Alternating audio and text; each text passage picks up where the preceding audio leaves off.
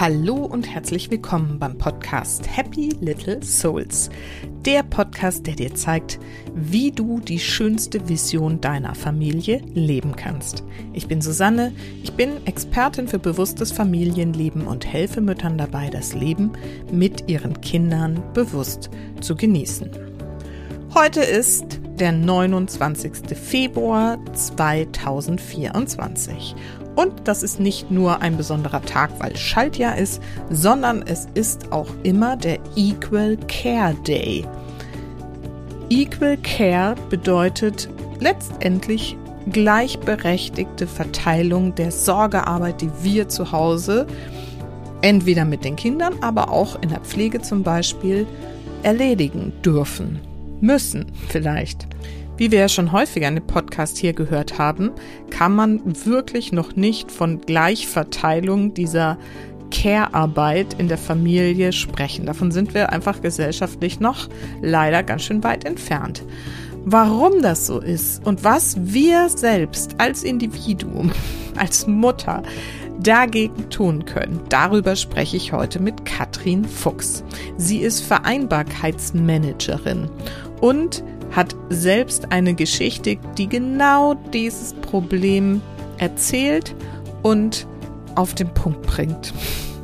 Und ich freue mich sehr, dass sie diese persönliche Geschichte sehr ausführlich mit uns in dieser Podcast-Folge bespricht und wir eben dann auch über diese großen gesellschaftlichen Zusammenhänge sprechen, warum es immer noch so schwer fällt, wirklich diese ganzen Aufgaben, die im Alltag einer Familie anliegen, wirklich gleichberechtigt zu verteilen, welche alten Muster und Glaubenssätze da noch mit reinspielen und was wir eben tun dürfen, wir ganz persönlich, um das für uns und dann aber auch für die nachfolgenden Generationen zu verändern.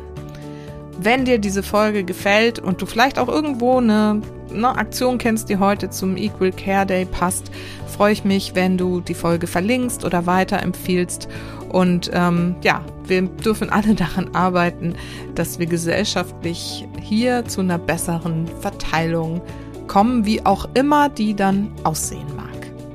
So, und jetzt viel Freude mit dieser Folge mit Katrin Fuchs. So, heute habe ich wieder ein Interview für euch und zwar habe ich diesmal Katrin Fuchs eingeladen.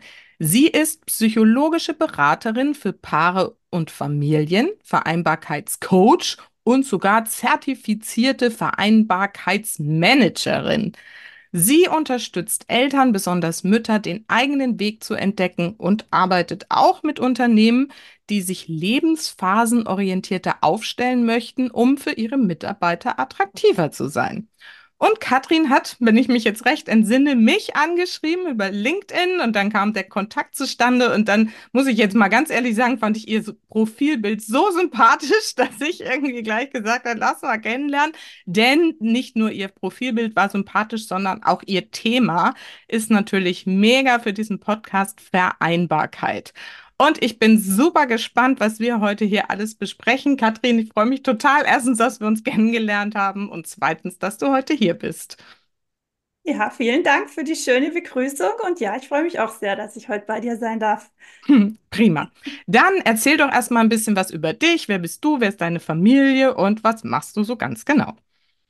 Ja, also ich bin Katrin, ich lebe mit meiner Familie am Bodensee. Ich habe zwei Kinder, die sind mittlerweile elf und acht Jahre alt. Ähm, bin verheiratet und ja, habe ursprünglich Betriebswirtschaft studiert, ähm, habe auch fast 20 Jahre ähm, in dem Bereich gearbeitet, Marketing, Kommunikation im Angestelltenverhältnis als Führungskraft, ähm, begonnen bei einer KMU, dann bei einer großen internationalen ähm, Beratungsfirma, mhm. dann noch ein paar Jahre im öffentlichen Dienst. Also ich habe da so einiges an Erfahrungen gesammelt und ähm, ja, Genau, und, und so wie ich, wie ich, ich habe dann eben, als ich meine Kinder gekriegt habe, das war in der Zeit, als ich in der Schweiz, also ich habe auch zehn Jahre in der Schweiz gearbeitet und teilweise auch gelebt und habe dort ein bisschen mitbekommen, wie es dort funktioniert und läuft. Und in der Zeit habe ich auch äh, meine zwei Kinder gekriegt. Mhm. Genau, und das war für mich dann so ein bisschen der Game Changer, aber da kommen wir bestimmt dann gleich dazu. Ganz sicher, ganz sicher. Du hast gerade gesagt, dein, dein äh, älteres Kind ist jetzt mittlerweile elf. Ich glaube, das ist auch gerade elf geworden, oder? Ja, Ja, genau. meiner hat nämlich heute Geburtstag. Das wollte ich noch. Ah ja, ja. Ja, meiner hatte vor sechs Tagen. Ja, genau. Irgendwie war das, haben wir doch drüber gesprochen. Genau, fiel mir Genau. gerade noch ein. Ja, super. Okay, also dann erzähl doch mal so ein bisschen, in welcher Situation du gerade warst, als dein Kind vor elf Jahren auf die Welt. Ist das ein Junge oder ein Mädchen? Wie war das? Das ist ein Junge. Genau, Ja. dein Sohn ähm, auf die Welt gekommen ist, in welcher Situation du da so warst und was sich dann verändert hat, was der Gamechanger so war. Mhm, Genau. Ja, also es war halt tatsächlich so, also mein Mann und ich, wir kennen uns schon sehr, sehr lange, ähm, haben uns tatsächlich als Kinder schon gekannt und ähm, ja, sind, ähm, seit wir Anfang 20 sind, auch ein Paar und ähm, haben uns da eigentlich total, ähm, ja, gleichberechtigt auf Augenhöhe entwickelt. Er hat Medizin studiert, ich habe BWL studiert. Ähm, wir haben eben lange Jahre auch zusammen gelebt, ähm, bevor wir dann auch Kinder bekommen haben zusammen und das war total auf Augenhöhe. Jeder hat so seine, ähm, seinen Beruf gehabt, seine Karriere gemacht. Wir hatten die gleichen Interessen in der Freizeit und das war einfach total schön alles. Und wir haben das ganz unbeschwert genossen. Und ähm, ich war damals, also mein Mann, der war gerade ähm, in seiner ähm, Facharztausbildung, als ähm, wir schwanger wurden. Und ich war damals schon ähm, seit einigen Jahren bei PricewaterhouseCoopers eben angestellt, hatte dort einen super Job. Das hat mir wahnsinnig viel Spaß gemacht. Es war ein ganz tolles Team, tolle Aufgaben. Es lief auch super gut mit meiner Karriere. Also ich war da ganz, ganz zufrieden und glücklich. Und ähm, ja, dann kam unser erstes Kind und wir haben überhaupt nicht wirklich lang drüber nachgedacht, irgendwie, wie wir das alles machen wollen. Also es war irgendwie so wirklich, juhu, schwanger, Kind kommt wunderbar, das wird alles großartig. Und ähm, ja, Elternzeit dann aufgeteilt. Mhm, Wobei dadurch, dass ich ja in der Schweiz gearbeitet habe, war das ja auch alles noch ein bisschen anders. Also ich war mit meinem Sohn, da war sieben Monate war ich mit ihm zu Hause zu Beginn und dann bin ich im achten Monat bin ich wieder arbeiten gegangen, in 60 Prozent dann. Und dann mhm, hat mein Mann dr- drei Monate übernommen mhm, und hat dann auch Elternzeit genommen. Er war damals der Erste in mhm. der, in der Klinik. Und er war aber noch in der Ausbildung oder wie war das, Also Facharztausbildung? genau, er war zwar fertig mit dem Studium, aber die Mediziner müssen ja immer noch die Facharztausbildung danach Mhm, anschließen, die dann wirklich richtig fertig sind. mhm, So, er war zwar voll im Beruf okay. und auch fertig mit dem Studium, aber eben halt auf eine gewisse Art halt doch noch in der Ausbildung. Mhm. Und angestellt in der Klinik. Genau, angestellt in der Klinik, Mhm, genau. Und ähm, auch, in, also er hat in Deutschland gearbeitet und ich in der Schweiz damals. mhm, Und ähm, ja, und dann ähm, das war eigentlich soweit auch gut. Ich fand es auch toll, dass er das gemacht hat, diese drei Monate Elternzeit und dass er dann auch mit unserem Sohn allein zu Hause war und so. Das war wirklich schön. Und dann bin ich zurück in, zu meiner Arbeit und dann habe ich halt wirklich gemerkt, wie das so über mir zusammengebrochen ist, so ein bisschen. mhm, Nicht, also nicht nur vom Außen, sondern auch von mir, weil ich mich die ganze Zeit verglichen habe und immer gedacht habe, ja. Warum kannst du denn das jetzt nicht mehr machen und warum stresst dich denn das jetzt so? Weil ich einfach wenig realisiert habe, dass ich ja jetzt nicht mehr hundert Prozent arbeite, sondern 60 und dass mhm. da halt in meinem familiären Kontext ganz schön viel dazugekommen ist. Und das, das hatte ich mir irgendwie wie gar nicht. Ich war völlig unvorbereitet damals. Also das war ganz im Nachhinein echt verrückt. Woran hast du das denn so, ne, du hast gerade gesagt, dir war nicht, äh, oder du hast gemerkt irgendwie, dass du das, das nicht mehr so machen kannst. Was war das denn, was, wo du gemerkt hast, so, uh, irgendwie läuft es jetzt hier nicht? Ich war natürlich in einem Arbeitsumfeld, wo schon sehr viel Einsatz gezeigt wurde. Also wir haben ja lang auch abends gearbeitet und es war schon so ein sehr, sehr intensives Arbeiten und das ging halt so nicht mehr. Also ich konnte Mhm. halt nicht mehr einfach jeden Abend dann Feierabend machen, wenn ich es wollte, sondern es gab Zeiten, da musste ich zurück sein und ähm, wir hatten, wir waren damals ähm, in, insofern sehr privilegiert, weil meine Mutter Tagesmutter ist und mein, Mhm. unser Sohn war bei meiner Mutter als Tagesmutter, also sprich bei der Oma. Somit, das war wirklich eine super Luxussituation, aber dennoch muss ja irgendwann abends um sechs oder so das Kind dann mal abholen und kannst nicht unendlich äh, bei der Arbeit bleiben. Und ähm, das war ist natürlich ein limitierender Faktor, wenn es um das Thema Arbeit geht.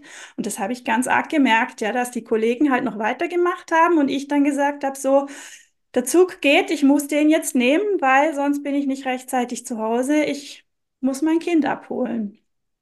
Und, ähm, und jetzt mal, das finde ich jetzt ein spannender Punkt. Du hast dich dann damit nicht gut gefühlt. Hatten, haben dir deine Kollegen, Kolleginnen, Chefs irgendwie ne, mit rübergebracht oder warst du das, die sich damit nicht gut gefühlt hat? Ich glaube, ein bisschen beides. Mhm. Also ich habe mich nicht gut damit gefühlt und habe mich sehr stark angezweifelt auch. Und ich denke, das ist auch was, was man dann mitbringt und ausstrahlt. Mhm. Ja, also ich denke, wenn ich damals so die ganz ähm, klare Mutter gewesen wäre, die ganz klar die Rolle für sich definiert gehabt hätte, dann wäre ich auch anders aufgetreten. Und wie dann der Umgang gewesen wäre, das kann ich jetzt nur spekulieren. Mhm. Aber mit der Haltung, mit der ich damals rein bin, war es dann schon schwierig. Ja, also wo dann schon auch so ein bisschen gespiegelt wurde, hm, naja, also ist jetzt schon schade, dass du dieses Projekt nicht übernehmen möchtest äh, oder so, oder man irgendwann auch nicht mehr gefragt wurde und wo ich dann schon mhm. gemerkt mhm. habe, so, hm, so richtig passt es jetzt einfach nicht mehr zusammen. Krass. Ja, und ne, ich meine, du hast gerade 18 Uhr erwähnt, das ist ja schon ja, wie du gerade gesagt hast, für viele luxuriös und sehr, sehr spät eigentlich. Jetzt mhm. war dein Sohn dann bei der Oma. Ähm, wie ging es dir denn mit dem in Anführungsstrichen schlechten Gewissen? Jetzt hast du einerseits so ein bisschen ne, komisches Gefühl im Job gehabt und wie ging es dir gegenüber deinem Sohn? Ja, genau gleich. Ich meine, ich war mhm. natürlich auch da, ähm, der volle Exot hier. Ähm, alle meine Freundinnen, die hatten äh, mindestens ein Jahr Elternzeit genommen, also unter einem Jahr. Das gab es eigentlich in meiner Bubble nicht, was natürlich auch daran liegt, dass man ja unter einem Jahr auch gar keine Kinderbetreuung bekommt normalerweise. Mhm. War bei uns 2013 zumindest nicht mhm. im Angebot. Und ähm, ja, viele haben aber auch zwei Jahre genommen oder so. Mhm. Und, und dass ich, ich bin ja auch, ich bin dann gependelt. Also ich, wir haben schon hier in Deutschland gelebt dann, als mein Sohn auf die Welt kam. Und ich hatte halt eine Stunde auch Pendelstrecke nach Zürich, mhm. äh, was natürlich auch nochmal Zeit war, jeden Tag, ja, morgens und abends mhm. eine gute Stunde zu verbringen. Und ähm, ja, das war natürlich schon ähm, alles sehr auf Kante genäht und ähm, wo ich aber schon auch gemerkt habe, ich tue da deutlich mehr als als andere in meiner Bubble. Und das ist dann natürlich so dieses Hin- und Hergerissensein, was dann entsteht, oder? Wo man dann denkt, da bin ich nicht richtig, weil zu wenig da, dort bin mhm. ich nicht richtig, weil auch zu wenig da, ja.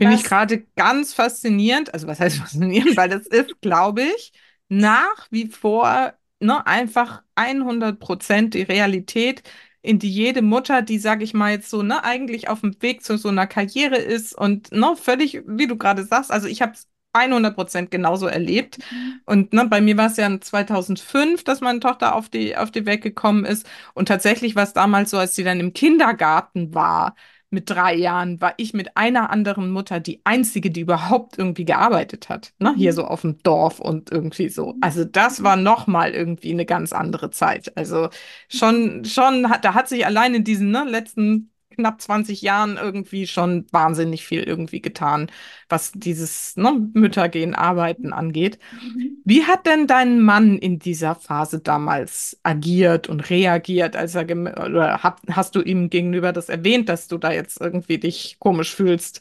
Mhm, mhm.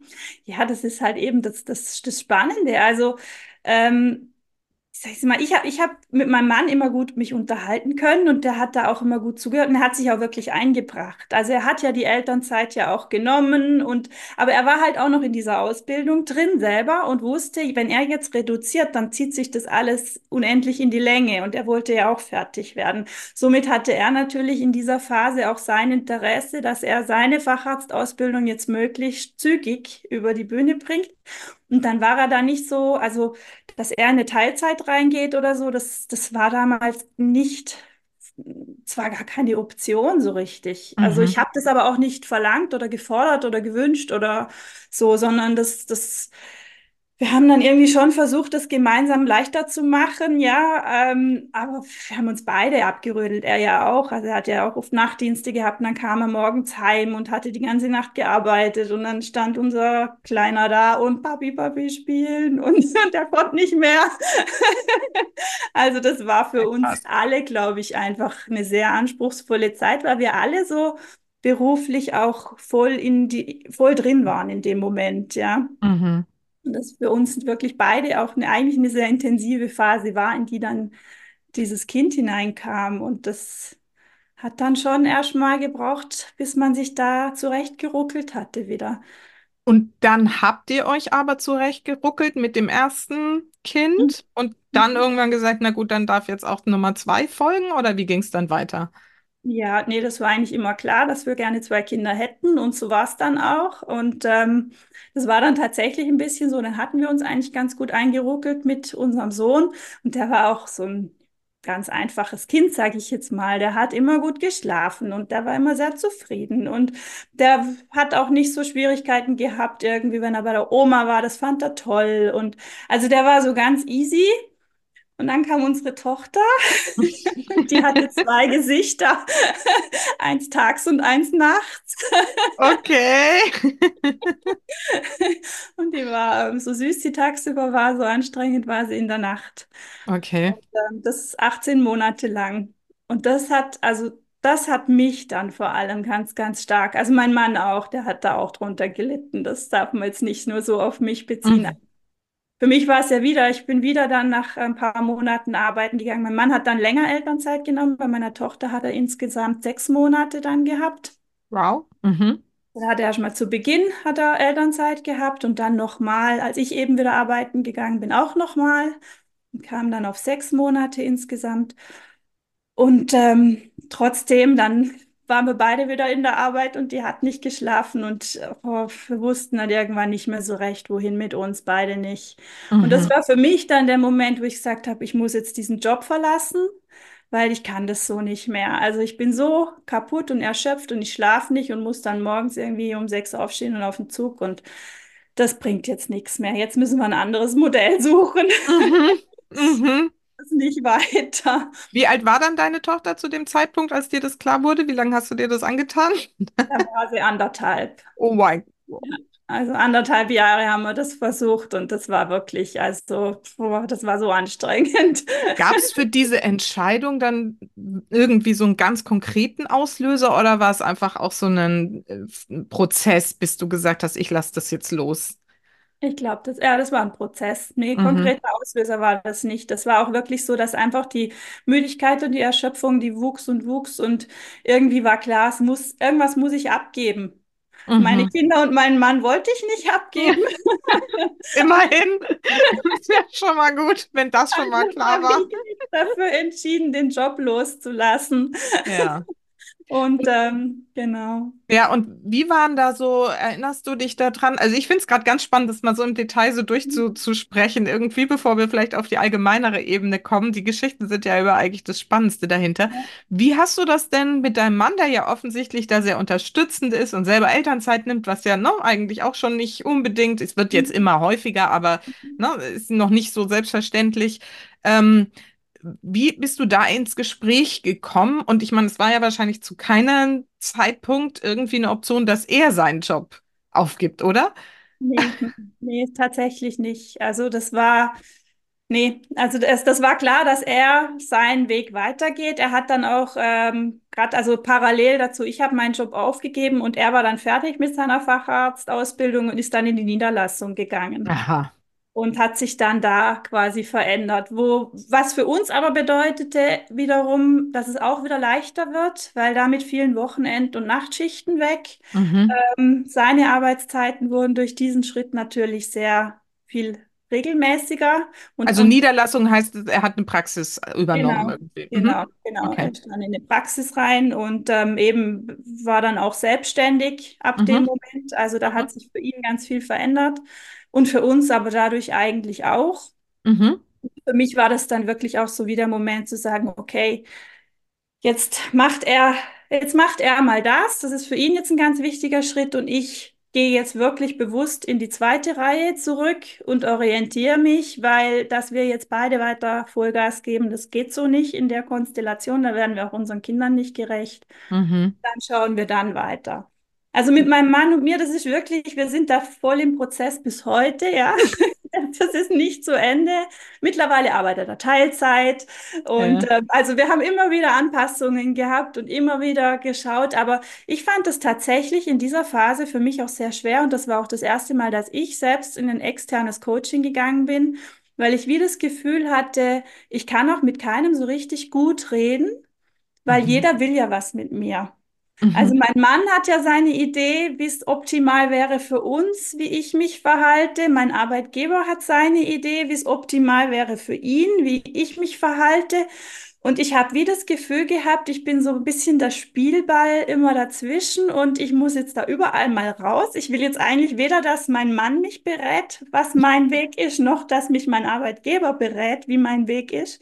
So, ich habe da wirklich gesagt, ich gehe jetzt in ein externes Coaching rein. Ich muss jetzt eine Person haben, die mich nicht kennt, die mit mir keine Agenda hat und die mir jetzt hilft, ja, zu, herauszufinden, was ich will, weil das wusste ich zu dem Moment. Sehr, sehr gut. Na, weil es ist ja genau, da kommen wir ja auch noch dazu, oder das ist vielleicht der Punkt, wo wir drüber sprechen. Na, so das, was du vorhin gesagt hast, ne, dass man so unklar ist darüber, wie man es eigentlich gestalten will und irgendwie davon ausgeht, das wird schon und das, ne, wir haben ja Augenhöhe und Gleichberechtigung und so. Und dann ist es plötzlich trotzdem, dass man genau in den alten Rollenmustern irgendwie drin hängt. Ne? Du gibst deine Karriere auf, er ne, macht sich selbstständig und kommt groß raus, sage ich jetzt mal Mhm. spitz. Und du bist auf einmal irgendwie raus aus diesem Karrierejob und sitzt zu Hause. Hast du dir den Job, äh, den, Entschuldigung, das Coaching geleistet, sozusagen, bevor du die Entscheidung getroffen hast, den Job zu verlassen oder dann danach, nachdem du gemerkt hast, buh, jetzt sitze ich hier zu Hause und was jetzt? Nee, das, war so wirklich so ein bisschen parallel. Ich Okay. hatte, ich hatte mich entschieden, das Coaching zu machen. Mhm. Hatte, und einen Tag bevor ich zu dem Coaching gegangen bin, habe ich aber schon meinen Job gekündigt. Oha. Mhm. Ähm, weil mir irgendwie klar war, dass egal was jetzt aus dem Coaching herauskommt, es jetzt sowieso gerade nicht mehr mein Weg ist. So, Mhm. also ich war dann auch zehn Jahre da und ähm, eben auch allein der Fahrtweg, der einfach sehr aufwendig war, wo ich gesagt habe, nee, es muss jetzt insgesamt sich was verändern und ich löse mich davon jetzt und schaue, wie es, wie es dann, wie es dann für mich Mhm. weitergeht. Wie hat dir das Coaching dann geholfen? Was habt ihr da ausgearbeitet und was war dir danach vielleicht klarer als davor? Es hat mir ganz arg geholfen, halt wirklich auch zu erkennen, dass viel, womit ich gehadert habe und gekämpft habe, gar nicht bei mir war. Mhm. Weil ich habe ja immer gedacht, ich muss mich verändern. Also wenn ich mich jetzt ganz arg verändere, dann passt es ja alles. Das war so meine Idee und Was? ich, Okay. Das war, ich hatte das ganz arg bei mir, das, diese, diesen Struggle und auch eben klar, auch meine eigenen Emotionen und Gefühle. Das, da, ich habe für alles die Verantwortung übernommen. Mhm. Und ähm, das war erstmal so der erste total erlösende Moment, ja, wo mir dann irgendwie von außen klar wurde, klar gemacht wurde, pass auf, das ist alles ja gar nicht deine Schuld. Also das war für mich wirklich auch so ein bisschen ein Schuldthema und ja, was mache ich falsch und warum ist es jetzt bei mir so und was kann ich ändern, damit es für uns besser wird? Also so, ich, ich habe mich da ganz arg ähm, reingekämpft und verworren auch. Und das war so das Erste, diese, diese, ja, Möglichkeit zu kriegen, diesen Schritt zurückzugehen, rauszugehen und einfach mal zu sagen, okay, jetzt gucke ich mal drauf, ähm, was da passiert und, und nehme mich ein Stück weit auch raus und nehme mich auch ein Stück weit wieder, wieder wichtig. Also, weil das, ich habe dann schon auch in diesem Coaching realisiert, dass eigentlich alles, und das hatte mir diese Coachin auch sehr gut gespiegelt, dass sich alles immer um die anderen gedreht hat. Ja, also was ist Mhm. gut für meine Kinder, was ist gut für meinen Mann, was ist gut für, für meine Karriere und, und ja, und ich war da gar nicht mehr so, habe da nicht so stattgefunden, was aber auch bei mir war. Also, Ja, ja, immer, ich ne? habe mir Also das selbst ist, keine Bühne geboten. es ist so spannend, dass du das so erzählst, weil das ist wirklich, glaube ich, ne, genau die Geschichte, in die wir da mehr oder weniger alle reintappen, die irgendwie, ne, wie gesagt, so bisschen Anspruch haben und sagen, ich will hier auch eigentlich was Mhm. beruflich irgendwie reißen und so. Es ist immer, immer, immer das Gleiche. Das ist Mhm. echt faszinierend. Und du bist ja jetzt aber da, da drauf gekommen, dass man es ja irgendwie auch, du hast eben schon angedeutet, ihr seid immer noch im Prozess. Aber jetzt habe ich das Gefühl, auch aus unserem Vorgespräch und so, jetzt bist du ja dabei, vielleicht auch durch das Coaching, kannst du ja gleich nochmal erzählen, das so zu gestalten, dass es zu dir passt. Was Mhm. hast du denn so für Erkenntnisse über dich selbst gewonnen durch das Coaching oder wodurch noch? Ja, ich habe natürlich schon gemerkt, wie ich ähm, eigentlich ähm, in, in Wertvorstellungen und, und Glaubenssätzen auch gefangen war, die sich Mhm. teilweise aber auch widersprachen. Also ich Mhm. hatte einerseits diesen totalen Antrieb, also fast schon besessen, ich muss unabhängig sein, ich muss das alles selber schaffen, ich muss auch eine gute Position haben beruflich, ich muss viel Geld verdienen, ich muss da was darstellen, ja. Ich bin nicht die Frau von, sondern ich bin Katrin und ich kann, ja. Also das war so ein ganz arger Antreiber. Ist auch eben meine Eltern, die haben sich auch getrennt. Also meine Mutter war lang Hausfrau. Also ich habe das auch so aus meiner Kindheit mitgenommen, ja, so Mhm. dieses werd nicht abhängig und steh immer auf deinen eigenen Oha. Füßen und so. Also das war für mich schon so ein ganz starker Antreiber. Und gleichzeitig aber auch so dieses ähm, totale Bedürfnis danach, ähm, für meine Kinder da zu sein, für meine Kinder auch jetzt da zu sein, ähm, auch nicht alles ähm, extern abzugeben, was mit denen zu tun hat, sondern wirklich sie beim Aufwachsen begleiten, eine ganz enge Bindung zu ihnen zu haben. Und ähm, da habe ich, als ich diese, nur diese beiden Geschichten übereinander gelegt habe, einfach gemerkt, alles kannst du nicht haben. Also Und das bedeutet, also das finde ich jetzt, also das ist hundert Prozent das, was ich auch in meinem Buch beschreibe, was so diese klassische Situation ist. Ich muss es nochmal sagen, weil ich das ganz so interessant finde. Aber was war denn dann die Lösung an der Stelle? Also, ne, wie gesagt, ist ja noch nicht ausgearbeitet anscheinend ganz, aber was, was hast du daraus geschlussfolgert und konntest du das verändern dann auch? Also ich konnte dann plötzlich sehr stolz auf das sein, was ich schon geschafft hatte. Mhm, Also ich konnte wirklich sehr stolz auf meine Karriere zurückgucken und konnte sagen, jetzt schau mal an. Jetzt das hast du schon erreicht, ja? Also du hast ja schon so viel bewiesen mhm, eigentlich. Und ähm, Jetzt hast es dir auch verdient, diese Karriere mal einen Moment unwichtiger werden zu lassen und für mhm. deine Kinder da zu sein, weil du musst auf diesem Feld nichts mehr beweisen, weil da ist schon so viel passiert und so viel Großartiges passiert, dass ähm, das jetzt einfach für den Moment auch mal okay ist, wenn das ein bisschen ruht. Also ging letztendlich um Wertschätzung, dich Ja. selber für das, was du schon Mhm. geschafft hast, mal wertzuschätzen. Ja.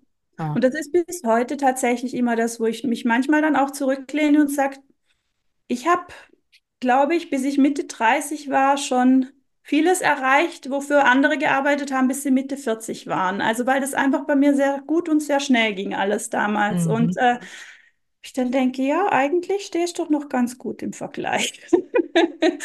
Und jetzt kommen wir an den super spannenden Punkt. Hast du auch irgendwie gelernt, dich für das, was du für deine Kinder tust, immer noch und seitdem sie auf der Welt sind, im gleichen Maße wertzuschätzen? Ja, doch. Ich glaube, das ist aber tatsächlich was, was ich von vornherein besser konnte. Ah, okay, spannend. Also ich glaube, das, das fiel mir von vornherein irgendwie leichter, weil ich schon irgendwie verstanden habe. Also ich meine, wann immer ich stolz bin auf meine Kinder, kommt es sofort zu mir zurück irgendwie. Also dieser, dieser Mechanismus, der klappt eigentlich ganz gut. Ich stelle fest, mein Kind macht was ganz Tolles, ich bin wahnsinnig stolz und ich weiß, ich habe meinen Anteil. Also, Mhm. und das ist schon, also das hat eigentlich immer ganz gut funktioniert. Das, Das das, finde ich super, weil das stelle ich halt fest, also oder ist so eine Einschätzung von mir auch, dass ich das Gefühl habe, dass dieses Muttersein an sich nicht mehr in dem gleichen Maße wertgeschätzt wird, wie jetzt irgendwie eine tolle Karriere in einer Unternehmensberatung irgendwie zu machen. Wie nimmst du das wahr? Jetzt vielleicht sogar schon mal aus deiner professionellen Sicht, die du ja inzwischen gewonnen hast? Ich glaube, gesellschaftlich ist es tatsächlich so, dass man die Mhm. Anerkennung eher aus dem Äußeren herauskriegt, weil der Rest, das andere ist ja die Selbstverständlichkeit. Da, darauf brauche ich ja nicht stolz sein. Also ich meine, wir haben schon Genau. immer Kinder großgezogen, das haben die Generationen vor uns auch schon getan. Das hat schon immer geklappt. Das ist ja so das, was irgendwie als Standard angesehen wird, wofür man ja eher kritisiert wird, wenn man es nicht tut. Also diese ähm, bewusst kinderfrei Entscheidung, die ist ja in unserer Gesellschaft alles andere als akzeptiert. Und wenn man Kinder hat, also ich meine, dahingehend bin ich natürlich super, ja. Also ich entspreche da ja voll. Ich habe zwei Kinder, ich habe einen Jungen und ein Mädchen. Also damit habe ich natürlich die gesellschaftliche Erwartung an dem Punkt total erfüllt. Mhm. Ja, voll das Klischee so. Aber ich, ja, aber das ist ja auch tatsächlich. Also als ich damals schwanger war mit dem zweiten Kind und dann gefragt wurde, ja, was wird's denn? Und ich gesagt habe, es wird ein Mädchen. Ach ja, dann ist ja gut, dann habt, dann habt ihr ja jetzt euer Kleeblatt perfekt, dann könnt ihr ja jetzt aufhören. Also wo ich manchmal gedacht habe, äh, Was, ne? Was da noch für Bilder so im Kopf Ja. sind, irgendwie so alles erfüllt, zack, junge Ja, Mädchen, ja, kann weitergehen jetzt. Also, ich, also, aber ja, da, da, da kriegt man es ja im Kleinen immer wieder gespiegelt, was so Mhm. die Erwartung ist und was dem Normal entspricht, ja. Ja. Und ähm, ja, also von daher ist es schon so, finde ich, dass die Anerkennung, ich meine, das ist ja auch diese Frage, wenn du irgendwie, also wenn ich jetzt irgendwie rausgehe und lerne jemanden kennen und der fragt, ja, was machst du so? Ähm, dann will der ja von mir wissen, was ich beruflich tue. Also wenn Mhm. ich dem jetzt erzähle, ja, ich habe zwei Kinder und ich bin zu Hause und das ist alles ganz toll, dann, ja, und, und was machst du noch? Oder so, ja, dann Mhm. kommt ja gleich so, ähm, also man, es reicht ja für meine eigene Identifikation fast wenig aus nach außen. Ne, ja dieses Hausfrau und Mutter sein, ne, das finde ich auch mal spannend. Du bist ja nicht Mutter, du bist ja immer Hausfrau, Mutter dann. ja, Also vor allen Dingen, wenn du zu nur, Hause bist, ja, nur genau. Mutter. Und das ist immer mit einem inzwischen, ne, inzwischen, wie gesagt, Mhm. vor 20 Jahren sah das, glaube ich, noch ein bisschen anders aus. Und vor, ne, unserer Elterngeneration war das das Normalste der Welt. Mhm. Ne? Im Gegenteil, da warst du die Rabenmutter, wenn du arbeiten gegangen bist. Ich finde es so krass, wie schnell sich das in diesen wenigen Jahrzehnten so verändert hat, dass es jetzt irgendwie heißt, du, ja, bist du nur Mutter und Hausfrau? Echt Mhm. jetzt irgendwie so? Und das reicht dir? dir? So. Ja, würde ich also selber, ne? Ich hänge da total selber mit drin, ne? Würde ich nie von mir sagen. Ich sage immer, ne, ich mache noch dies und das und so, ne? Irgendwie, das ist echt, echt verrückt, echt verrückt. Mhm. Wie, wie ging es denn dann mit dir weiter? Jetzt hast du deine coole Karriere irgendwie an den Nagel gehängt, hast gesagt, ich drehe zurück, ich lasse meinem Mann den Vortritt auch noch, ne? Wirklich bewusste Entscheidung, ich drehe zurück, ich feiere mich für das, was ich schon habe. Da sind die Kinder, ich kümmere mich. Und dann? Ja, und dann hatte ich, eigentlich hatte ich gedacht, ja, dann mache ich jetzt erstmal eine Pause. Und dann Mhm. war es aber wieder, dann schnappte die Falle wieder so ein bisschen zu. Dann habe ich eine Stellenanzeige gesehen. Ich hatte eben vier Monate Kündigungsfrist, also ich war dann noch eine Weile bei meinem Arbeitgeber ähm, weiter beschäftigt. Und in diesen vier Monaten kam eine Stellenanzeige vor meine Nase geflattert. Ähm, Hier in meinem Heimatort, ähm, also wirklich mit dem Fahrrad irgendwie zehn Minuten und an der Kita schon direkt vorbei. Also ähm, super praktisch. Ähm, 50 Prozent äh, im öffentlichen Dienst und ähm, im Bereich Tourismus, wo ich dann gedacht habe, ja super, also das fällt mir ja jetzt dermaßen vor die Füße, ja, also hier direkt bei mir vor der Haustür Tourismus, ich liebe es, ja, also ich hatte mir das tatsächlich auch früher mal überlegt zu studieren und ähm, also ich bewerbe mich da jetzt, wenn ich die Stelle kriege, dann ist super. Dann Zeichen des Universums Genau. quasi. Vielen Dank.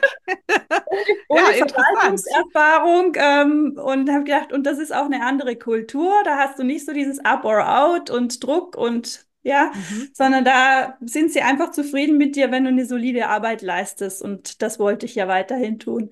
Mhm. Und dann bin ich dorthin gegangen. Ich habe die Stelle dann auch gekriegt. Also das Komisch. ja, sollte dann auch so sein. Ja. Und ähm, da war ich dann fast fünf Jahre noch. Oh, okay. Ja, und habe hab dort äh, gearbeitet. Das war eigentlich auch super schön. Also ähm, Tourismus ist ja ein ganz, ganz schönes Feld, wo man viele tolle Sachen machen kann. Und äh, das hat, das war, war auch schön. Aber dann kam eben Corona, Mhm. kam die Pandemie dazu. Und Okay. diese Phase, die hat mich so wütend gemacht. Ich glaube, ich war in meinem Leben nicht äh, am Stück so lange so arg wütend wie während der Pandemie. Oh, krass. Ähm, weil das hat mich dann getriggert. Da hat auch ganz viel, was ich schon so ein bisschen beerdigt hatte für mich, wo ich gedacht habe, nee, das hast du jetzt gelöst, da hast du einen Workaround gefunden, das kam wieder hoch, weil genau dieses Jahr ähm, und, und da hat bei uns familiär auch die Falle wieder zugeschnappt, denn mein Mann, Arzt, oder? der hatte kein Homeoffice, keine Kurzarbeit, kein gar nichts. Das war natürlich aus der existenziellen Perspektive wunderbar, weil wir mussten uns nie Sorgen machen, dass das Einkommen irgendwie nicht mehr reinkommt. Aber der war ja fast mehr weg dann als vorher. Und ich saß daheim im Homeoffice mit den Kindern und Homeschooling. Mein Sohn war gerade in die erste Klasse gekommen, meine Tochter war im Kindergarten. Home Kindergartening. Wow, krieg gerade Gänsehaut. Weil also das so hat mich so krass. getriggert. Ich war in, ich, da war ich in der Rolle, in der ich nie sein wollte. Das hat, das war so, also für mich war das ganz, ganz schlimm. Ich konnte das auch nicht. Man hat ja viele Geschichten gehört von Familien, die das genossen haben, die das schön fanden und die Entschleunigung. Für mich war das alles andere als schön. Ich fand das ganz schlimm. Und das war aber für mich die Phase, wo ich dann wirklich ganz tief in die Auseinandersetzung mit mir gegangen bin und nochmal eine Stufe tiefer rein und gedacht habe, warum, warum macht mich denn das jetzt alles so wahnsinnig? Warum kann ich denn jetzt damit nicht umgehen? Was ist denn los mit mir? Das ist ja super spannend. Ja, und wie, wie hast du es gemacht? Wie bist du denn da tiefer gegangen? Da habe ich dann wirklich, da habe ich dann gesagt, so, jetzt kündige ich und jetzt kündige ich ohne irgendwas. Jetzt mache ich meine Pause und jetzt gehe ich raus aus dem Hamsterrad und lenke mich nicht wieder ab mit irgendeinem Job oder mit irgendwas, sondern jetzt geht's richtig. Jetzt tauche ich in die Tiefen mit der Zeit, die es braucht. Und das habe ich dann gemacht und habe dann auch einfach gekündigt und ähm, bin wieder in ein Coaching gegangen, diesmal mhm. tiefer rein. Das erste Mal war schon auch so ein bisschen in Richtung Karrierecoaching. Mhm. Und das andere, das hatte mit Karriere und so gar nichts. Da ging es wirklich um mich. Also das war mein, mein Coaching nur für mich und ähm, wo dann die, wo ich auch gesagt habe, ich will jetzt, ich will jetzt mein Inneres nach außen kehren. Ich will jetzt wissen, was, wie ich ticke und wo meine Hebel sitzen und warum das, diese, die, eben diese Pandemie mit mir das jetzt auch so gemacht hat, wie, es passiert ist. Also es hat mich selber überrascht, in welche Emotion ich da geraten bin teilweise. Das heißt, du äh, warst dann wirklich richtig sauer, wütend, hast du gerade gesagt. Hast es wahrscheinlich auch deinem Mann irgendwie äh, gespiegelt, deinen Kindern auch im Zweifelsfall irgendwie. Also war da richtig Alarm zu Hause. Ja, ja da war Alarm zu Hause. Da bin ich auch, ähm, da bin ich auch richtig sauer gewesen gegenüber meinem Mann, weil mhm. dann war auch wirklich so dieses, äh, ich saß den ganzen Tag daheim und mit den Kindern und er durfte raus und ich nicht. Also mhm. da kam auch sowas wie Neid und, und ganz blöde Gefühle, ja, die ich gar nicht haben wollte, die aber so präsent waren in dem Moment. So. Und ähm, ja, sich damit dann auseinanderzusetzen, wie, wie ja, wie es dazu kam, dass ich so gefühlt habe. Und ich meine, ich war teilweise dann nachher sogar, meine Kinder durften dann in die Notbetreuung und so. Und wo ich dann gedacht habe, ja, das, äh, die, die können ihre Freunde sehen und ich nicht. also das war manchmal, ich gedacht, das kann nicht sein, die Kinder sind arm genug dran, wie kannst du jetzt da auch da mhm. Neid empfinden? Also, aber es hat mich einfach, ich stand wirklich in der Ecke, also ich wusste nicht mehr. Und das war dann, ich sag, da muss ich jetzt, da muss ich jetzt mal gucken, was da los ist. Also ich finde das super bewundernswert, dass du das so offen teilst, weil ich glaube, es ist so vielen Müttern genau so gegangen. Ne, also wir tatsächlich war ja schon jetzt ne, mit mir selber so weit im Reinen. Wir haben es tatsächlich genossen, aber ich habe es von so vielen mitgekriegt. Und dass du das so klar reflektiert hast an der Stelle, dass es dein Thema ist mhm. ne, und das zu dir geholt hast und deine Entscheidung getroffen hast, zu sagen, ich verlasse den Job und ich gucke jetzt, was bei mir eigentlich los ist. Respekt. Weil mhm. genau darum geht es. Es ist genau das, was ich in die Welt bringen will.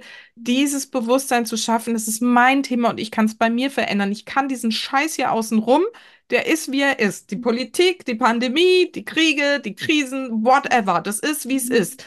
Aber wir können entscheiden, was es mit uns macht und wie wir damit umgehen wollen. Und das muss ich dir jetzt mal echt sagen, das ist so eine tolle Geschichte, die du ja gerade erzählst, weil das wirklich genau das widerspiegelt, was ich so wichtig finde und dass du diesen Weg so gegangen bist, wirklich cool. Und wenn du jetzt noch mit uns teilst, was aus diesem Coaching dann rausgekommen ist, wenn du dich wirklich mal von innen nach außen kehrst und da drauf schaust, was war's denn? Was hat dich denn so wütend gemacht in dieser Phase? Ja, ähm, ja wirklich so dieses, ähm, die Erwartungen, die dann an mich gerichtet wurden, denen ich nicht entsprechen wollte. Also es war eine innere, eine innere Revolution in mir gegen alles vom Außen. Also weil einfach wirklich so dieses, ich weiß noch, mein Chef, der hat damals zu mir gesagt in der Pandemie, der hat gesagt, so Frau Fuchs, jetzt machen Sie sich keinen Kopf. Sie gehen jetzt einfach nach Hause, Ihre Kinder brauchen Sie jetzt. Also es hat impliziert, dass ich weiterarbeite, aber es war trotzdem von ihm ja sehr nett gemeint eigentlich. Er wollte mir, und ich, das hat in mir innerlich alles gestellt. Ich, ich will nicht nach Hause. Meine Kinder brauchen nicht jetzt mich, die brauchen uns. Also die brauchen uns alle. Ja, das ich alleine kann und will das nicht richten und so. Also das, das da waren ganz viele so kleine, wo ich immer gemerkt habe, die Leute meinen es gut mit mir, aber ich ich, ich will das nicht. Und in mir hat das halt eben zwei Sachen ausgelöst. Und das ist, glaube ich, wirklich die Grundlage für das, was ich heute tue.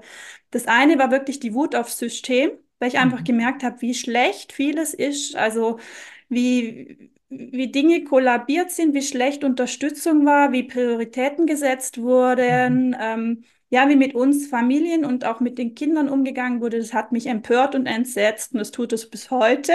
Ja. Und äh, man sieht ja auch jetzt, äh, losgelöst von der Pandemie, einfach in der Zeit danach, dass es ja ein Stück weit so weitergeht. Und wenn wir jetzt über Kita-Krise und solche Dinge, die jetzt aktuell sind, über nachdenken, dann sehen wir einfach, dass wir da gesellschaftlich, politisch einen großen Handlungsspielraum noch haben und es definitiv sich in den Rahmenbedingungen was ändern muss. Und das ist dieser Teil, weshalb ich jetzt eben Vereinbarkeitsmanagerin geworden bin und ähm, jetzt auch mit Firmen zusammenarbeite, weil ich einfach sage, auch, also die Arbeitswelt, das ist das, was sich auch verändern kann, verändern muss. Wir haben Fachkräftemangel, da ist so viel jetzt ähm, auch an Druck.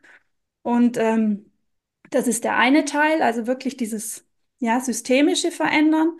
Und das andere ist aber eben auch, wie du jetzt vorhin schon gesagt hast, also was um mich herum passiert, ist das eine und mein individueller Umgang mit der Situation das andere. Und da habe ich natürlich auch großen Spielraum. Und das habe ich selbst erlebt, wie das ist und wie das, ja, was es für eine unfassbare Erleichterung bringt, wenn man die Methoden und die, ja, die, die Kompetenz einfach hat für sich selbst, Mhm. ähm, die, die Haltung anzupassen.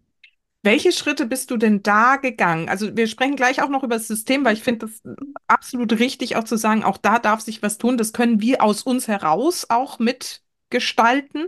Aber dazu braucht es ja erstmal diese Beschäftigung mit sich selbst und diese andere innere Haltung. Wie ist dir das gelungen, die innere Haltung zu verändern? Was hast du vielleicht für alte Muster und Glaubenssätze gefunden und verändert? Und ähm, ja, wie, wie, wo stehst du da heute? Also ich habe halt wirklich, also über diese Systemkritik äh, bin ich dann zu mir gekommen. Also es ist bei mir ein bisschen vom Großen ins Kleine gegangen. Mhm, mhm, Und ähm, wo ich dann auch einfach gedacht habe, also wir sind Teil eines Systems, ich bin Teil eines Systems und doch ist es mein Leben. mhm, Und dieses Leben, das ist eben, das ist meins, das wurde mir geschenkt und daraus darf ich auch machen, was ich möchte. Und was möchte ich? Also ich habe dann auch wirklich in dieser Phase die Perspektive so oft eingenommen, so von hinten. Ja, also ähm, ich sitze in meinem Schaukelstuhl auf meiner Veranda und bin 80 Jahre alt und überlege mir, was hat mir Freude gebracht im Leben, worauf bin ich stolz und was bleibt vielleicht auch, wenn ich jetzt nicht mehr bin. ja. Und dieser Perspektivwechsel, der hat wahnsinnig viel verändert, weil ich immer gedacht habe, mein Gott, meine Kinder, das ist denen doch egal, ob ich jetzt noch mal irgendwas erwirtschafte und damit ihr Erbe vergrößere. Im Ende, am Ende des Tages wird es doch die Zeit sein, die Qualität ähm, und Ja. auch mein, mein Leben. Also ich habe dann auch gesundheitliche Schwierigkeiten bekommen, wo ich dann auch gemerkt habe, so Hm.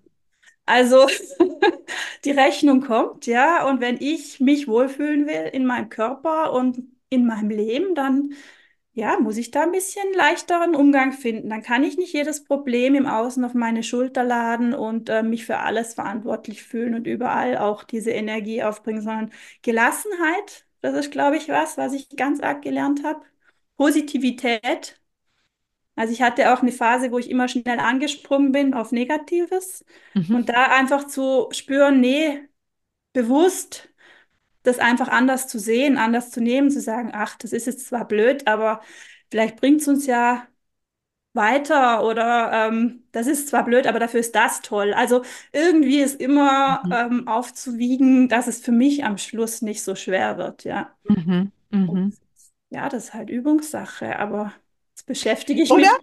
Ja, Also ich finde es auch total spannend. Es ist ja nicht so, dass du jetzt irgendwie ne, hingehst und dann löst der Coach irgendwie, macht, macht dir zwei Glaubenssätze bewusst und du drehst sie und dann sind sie weg so, sondern es ist halt echt ein, und du hast ja vorhin angedeutet, es ist immer noch ein Prozess. Ich, es hört auch nie auf. Also ne, ich stelle es fest, jetzt auch mit älteren Kindern kommen wieder neue Themen rauf, die wirklich auch wieder die gleichen ähm, ne, dahinterliegende Muster letztendlich triggern und auch wieder hochspielen. Und auch da darf man dann wieder bewusst hingucken und sagen, okay, was ist es jetzt und wie kann ich jetzt damit umgehen? Und du hast eben gesagt, du hast Gelassenheit gelernt. Ich glaube, da wären dir jetzt viele dankbar, wenn du vielleicht noch mal so kurz sagst, wie, wie geht das? Wie lernt man das für sich? Wie lernst du es? indem ich für mich halt wirklich, das habe ich mir nicht eingeredet, sondern das habe ich erkannt, ja. Und ich glaube, das ist der Mhm. Unterschied. Ähm, ich habe für mich erkannt, was mein Wert im Leben ist. Also ich mache ja Mhm. zum Beispiel auch Sinn-Coaching, das ist auch so ein Teil und Oh eben ja. sich zu, damit zu, zu identifizieren und herauszufinden, was ist mein Sinn, was sind meine Werte, was ist für mich, was macht mich glücklich, was zieht mir Kraft, was gibt mir Kraft. Und ähm, diese Erkenntnis zu wissen, also ich weiß es ganz genau, dass ich jetzt, ich, ich weiß zum Beispiel jetzt von mir, dass ich jemand bin, ich brauche auch mal Zeit für mich. Mhm. Und jetzt, und das konnte ich erst, da war ich mit meinem Mann, glaube ich, schon 15 Jahre zusammen, bis ich ihm das kommunizieren konnte, weil ich es ja vorher gar nicht wusste, ja. Äh, und dann konnte ich ihm das kommunizieren und gesagt, du pass auf, für mich ist es wunderschön, wenn ich meinen Samstag für mich alleine habe. Und Mhm. ähm, also sei mir nicht böse, wenn du mit den Kindern einen Ausflug machst und ich sage, ich bleib daheim. Das heißt nicht, ich habe keine Lust auf den Ausflug mit euch, sondern das ist in dem Moment die Entscheidung für mich, dass ich sage, ich genieße das jetzt, dass ich dieses Haus für mich alleine habe und ähm, jetzt einfach bei mir bin und mich mit mir beschäftige und gesagt, du mach Mhm. dir keine Sorgen, mir geht's gut.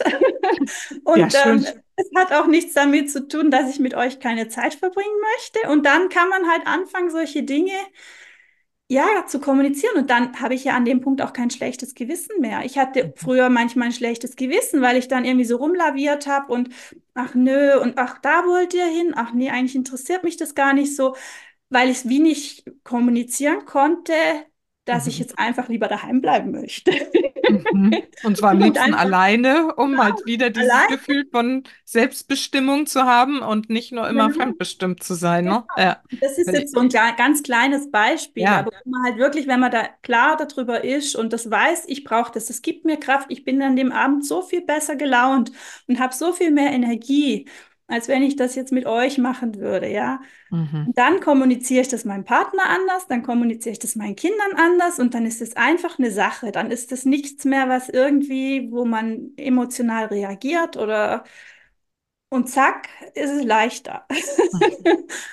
Da sind wir wieder bei diesem großen, großen Thema Klarheit, ne? Mhm. Klarheit über sich selbst, über seine Bedürfnisse und seine Grenzen und bei diesem Thema, und das finde ich wirklich toll, wie du das hier gerade erzählst, wirklich dann auch für sich einzustehen. Und damit, ne, tust du ja nicht nur dir was Gutes, sondern du tust genau auch dem Rest der Familie was Gutes, weil du denen ja vorlebst, inklusive des Partners, irgendwie so, ne? Auch du darfst für dich einstehen und den Kindern halt erst recht dieses Rollenmodell vorlebst irgendwie, ne? Ich kümmere mich um mich. Nicht, dass ich euch vernachlässige, ihr seid alle gut versorgt und seid glücklich und habt mal eine coole Zeit mit Papa, aber das, ich, diesen Schritt gehe ich für mich und das ist so wichtig und wirklich, wirklich cool. Lass uns mal jetzt doch noch mal so ein bisschen über diese gesellschaftlichen Rahmenbedingungen. Das ist ja das, wo du dich jetzt hast drin ausbilden lassen. Wie kam es dazu eigentlich? Und dann vielleicht anschließend diese Frage, wo stehen wir jetzt so aus deiner Perspektive gesellschaftlich bei diesem ganzen Thema Vereinbarkeit? Ähm, Ich habe halt in meiner eigenen Geschichte festgestellt, was wir nicht dort stehen, wo ich dachte, dass wir stehen. Das heißt, So schön gesagt. ja, weil ich auch der Meinung war, Gleichberechtigung haben wir ja schon längst erreicht und im Grunde genommen, sie steht Mhm. auch gesetzlich niedergeschrieben und so. Also wenn man das mal so rein sachlich checkt, hat man das Gefühl, wir sind ja schon da. Und ähm, das aber halt genau dieses, ähm, ja, diese, diese, diese Rollen, ähm, die halt immer noch in uns so tief drin sind, die wir ja auch heute noch an unsere Kinder geben, ja, und diese Erwartungshaltung von außen und diese, auch im, im Firmenkontext, so diese Biases, ja, oh, jetzt wird die Mutter, oh, jetzt wird's schwierig oder so dieses, ähm, dass da einfach noch ganz viel mitschwingt, was, was Mhm. es halt immer noch erschwert und was immer noch der Gleichberechtigung entgegensteht.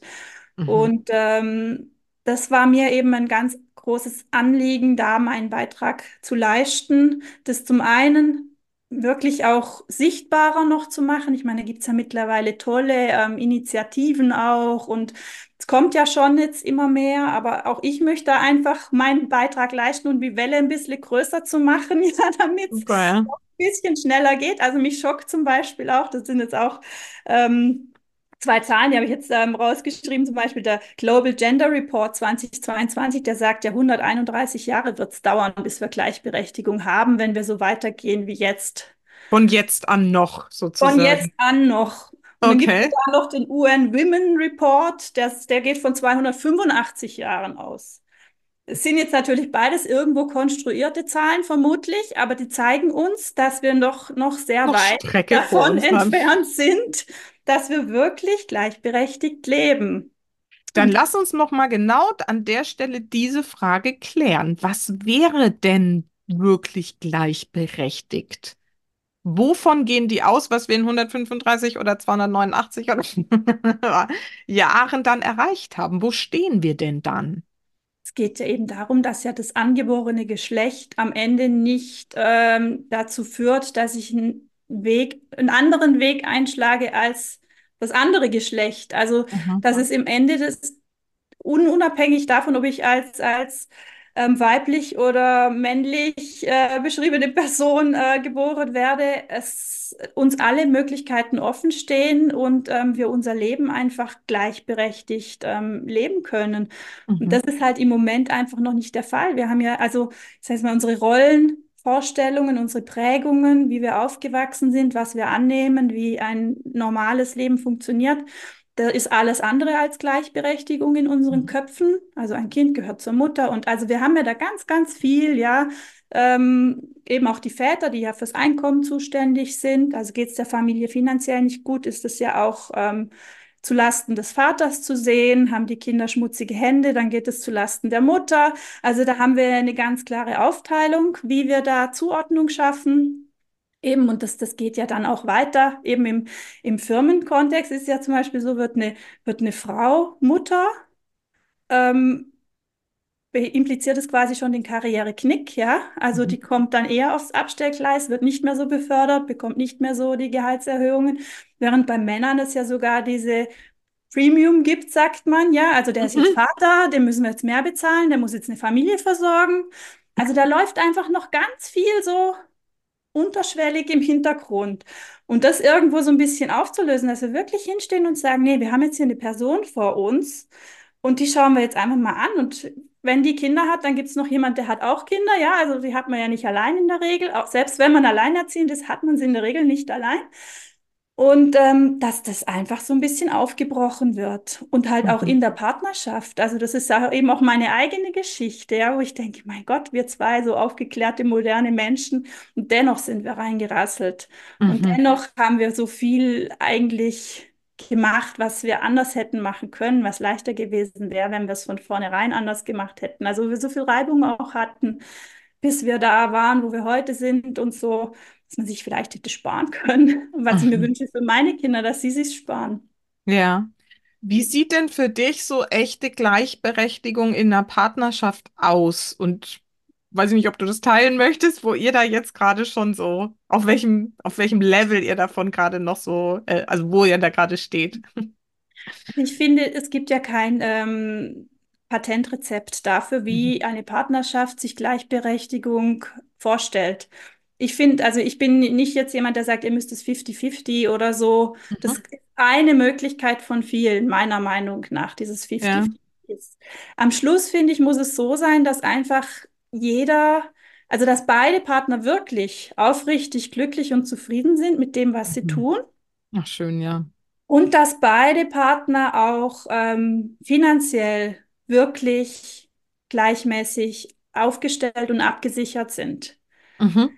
Und wenn das so erreicht wird, also jetzt im extremsten Fall sage ich jetzt mal, man verführt die alte Rollenverteilung fort, ja, der Mann geht weiterhin arbeiten und die Frau bleibt zu Hause. Wenn die es schaffen, also wenn sie beide wirklich glücklich sind damit, das beide wirklich wollen und dass dann familiär dieses Familieneinkommen so eingesetzt wird, dass beide gleichen Zugriff darauf haben und dass beide auch gleiche Altersvorsorge daraus ziehen. Und damit meine ich jetzt nicht irgendwie einen Ausgleich nach der Scheidung, sondern wirklich, dass man dann hingeht und private Altersvorsorge anspart und so, dass wirklich das auf Augenhöhe bleibt, auch in dem Aspekt. Dann ist es für mich auch Gleichberechtigung. Wobei Ja. man ja leider sagen muss, ähm, da hat ja auch, da hat sich ja die Welt ein bisschen verändert. Ich meine, früher ähm, hast du halt mit einem 48-Stunden-Job in der Woche, ja, und das war ja so ein bisschen Vollzeit vor ein paar Jahrzehnten. Ähm, das hat halt gereicht, um die Familie zu ernähren. Das Mhm. reicht ja heute nicht mehr. Mhm. Also heute sagt man ja im Schnitt braucht eine Familie 72 Stunden in der Woche, um ihr Familieneinkommen Okay. zu erwirtschaften. Das heißt, da ist ja schon mit drin, dass es ein Ernährer nicht mehr schafft. Mhm. Dass es eigentlich zwei braucht, die Einkommen erwirtschaften. Und wenn dann beide vor die Tür gehen, um, um zu arbeiten und Erwerbsarbeit zu leisten, dann muss ich halt auch wirklich ein Modell finden, wie ich das zu Hause schaffe, die Care-Arbeit aufzuteilen, weil die wird ja nicht weniger, die ist auch nicht verhandelbar. Ja. Die bleibt ja und es wird ja mit zunehmender, ähm, mit zunehmender ähm, Alterung unserer Gesellschaft wird es ja auch eher mehr Mhm. als weniger. Und dann müssen wir es uns einteilen, weil auch da zeigen uns ja die Statistiken, dass mit steigender Erwerbsquote der Frauen die Verteilung im Care-Bereich sich nicht mit verändert. Mhm. Care-Arbeit bleibt bei den Frauen, nur dass sie jetzt zusätzlich noch arbeiten gehen und dann oftmals halt noch zu schlechteren Konditionen als ihre, als ihre Männer. Und ähm, das ist halt ein Ungleichgewicht, das ähm, ist keine gute Basis für Gleichberechtigung. Also da muss, da muss eine Balance gefunden werden. Einmal innerhalb der Familie, weil ich brauche ja mal den Freiraum, um zu sagen, ich gehe in die Erwerbsarbeit. Wenn ich ähm, drei Kinder habe und muss noch Eltern pflegen, dann habe ich einfach nicht die Kapazität. Mhm.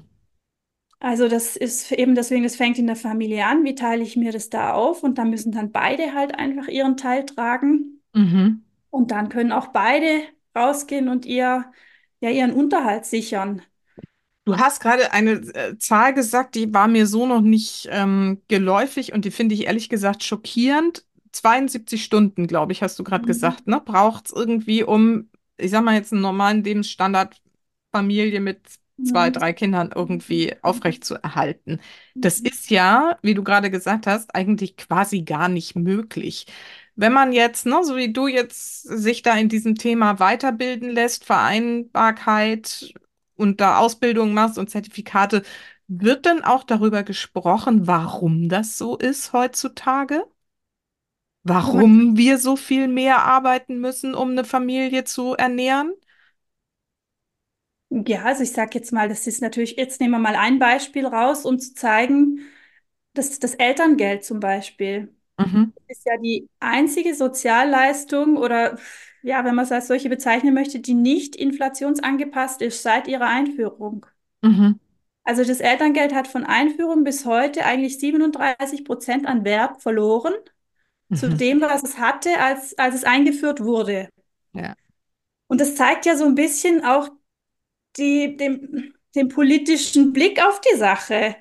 Also während man andere Bezugsgelder ja immer wieder auch anpasst und immer wieder dafür sorgt, dass die Kaufkraft erhalten bleibt, ist dieses jetzt ein Teil, das plätschert einfach vor sich hin und dann muss man einfach irgendwie gucken, wie man das ausgleicht, ja. Mhm, Und das ist gerade das Thema Elterngeld. Ich meine, jetzt haben wir ja wieder eigentlich eine Kürzung, die jetzt mhm, im Frühjahr in Kraft tritt. Ähm, und ähm, das muss ich halt irgendwie ausgleichen in meinem Familieneinkommen. Und das ist auch wieder eine Maßnahme, die natürlich dazu führt, dass man doch wieder schneller in das Traditionelle reinrutscht, weil wenn ich gucken muss, okay, wo kommt unser Einkommen her, wer erwirbt davon mehr und wen schicke ich ins Rennen, dann ist es halt oft tatsächlich der Mann, mhm. den man schickt, ob er das jetzt will oder nicht. Und ich weiß von vielen Vätern, die darüber auch traurig sind und das auch nicht schön finden, aber die einfach sagen, wir haben uns das durchgerechnet und das ist für uns der beste Weg. Es bringt nichts, daheim einen auf gleichberechtigt zu machen, wenn es am Schluss uns finanziell nicht reicht.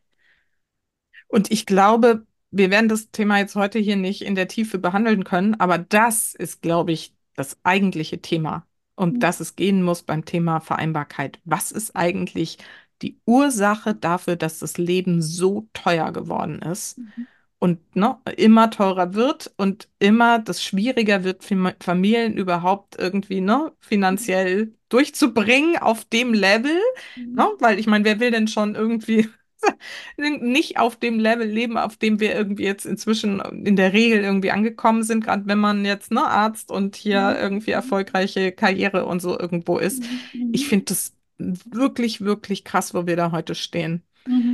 Aber wie gesagt, das werden wir heute nicht lösen können, das Problem.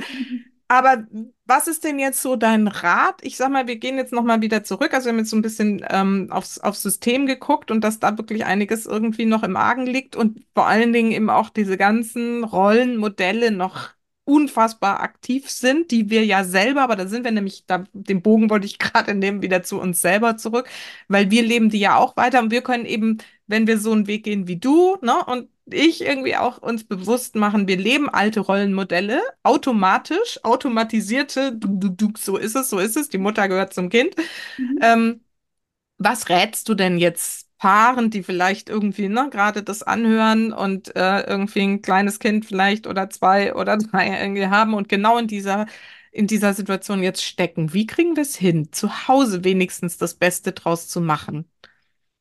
Reden, reden, reden. Also Mhm. ähm, zum einen finde ich, muss, müssen wir diesen jungen Menschen mitgeben, dass es schwierig werden wird, ja, und dass es, ähm, dass eben das, das Kind kriegen nicht, ähm, sag ich mal, dieser, ja, der Himmel voller Geigen und äh, die Krönung der Liebe, das ist ja auch alles so in der Kommunikation so wahnsinnig positiv verpackt, was es ja auch ist, ist ja auch was, also was Wunderschönes, aber wo man einfach sagen muss, Leute, super, aber es, es wird jetzt auch schwieriger für euch. Ja, ähm, ihr habt jetzt ein, zu, eine zusätzliche Aufgabe übernommen, ihr habt da eine zusätzliche Verantwortung übernommen und jetzt müsst ihr euch da Gedanken machen, wie ihr damit umgeht. Wie ihr diese, diesen, ich spreche es jetzt ein bisschen technisch aus, ist überhaupt nicht so gemeint. Also ich habe ja selber Kinder und weiß, wie sich das anfühlt, aber ihr habt jetzt einen Zeitfaktor dazu in eurer Familie, ja? Und Ja. Wie teilt ihr euch den auf? Also wer übernimmt welche Zeiten und wer Mhm. übernimmt welche Verantwortung und wie baut ihr den ein in euer Leben und wo nehmt ihr dann Zeit weg, ja, um sie zu haben für, für diese, für diese ähm, neue Konstellation und da einfach bewusst darüber zu reden und auch mit den, drum, drum ist mir das auch so ein Anliegen, auch meine eigenen ähm, Erfahrungen zu teilen, um auch den jungen Leuten zu sagen, es ist, es ist großartig. Also ich, ich liebe es, dass ich meine zwei Kinder habe. Ja, ich würde es immer wieder tun. Es geht gar nicht darum, da irgendwie was, was schlecht zu reden oder so, aber Macht euch Gedanken, es ist auch nicht einfach, es ist ein steiniger Weg, es hat viele Hürden dazwischen und ja, und es verändert ja auch in der Paardynamik so furchtbar viel, ja. Es, wir sind dann nicht mehr nur einfach ein Paar, wo wir uns austauschen können und miteinander Unternehmungen machen können, wann immer wir das möchten. Wir haben einen ganz großen limitierenden Faktor und es kommt mit einem Kind auch viel Unzufriedenheit an anderer Stelle, es kommt viel Widerstand im Außen, wir müssen uns auch abgrenzen von den Erwartungen, weil Sonst, ich meine, ich bin ja schnell eine Rabenmutter oder ich bin ja auch schnell das Hausfräulein. Also da die Position zu finden, was will ich sein? Wer will ich sein? Was ist mir wichtig? Was ist uns wichtig? Also auch diese Abstimmung, ja? Weil da haben viele Paare auch noch nicht drüber gesprochen. Mhm. Haben über ganz viel gesprochen und die kennen sich und also, aber über sowas haben sie oft noch nicht gesprochen. Mhm. Und ähm, das finde ich eben ganz, ganz wichtig. Also ich finde wichtig, dass wir als Gesellschaft darüber sprechen, dass wir als Gesellschaft ähm, sagen, okay, so ist es und das ist schwierig und eben jetzt auch Kita-Krise und so, dass wir das wirklich auch nicht versuchen, klein zu reden und zu sagen, ja, das sind individuelle Schwierigkeiten, sondern nein, das ist da, damit müssen wir kämpfen. Und das hat Einfluss auf unsere Familie und das hat Einfluss auf unser Miteinander. Und ja, fragt euch wirklich rechtzeitig, wo wollt ihr hin? Wo, wo, wer seid ihr? Was macht euch aus? Was, was gibt euch Glück? Mhm. Was kostet euch Kraft? Wo wollt ihr gemeinsam hin als Paar? Welche Vorbilder wollt ihr sein für eure Kinder?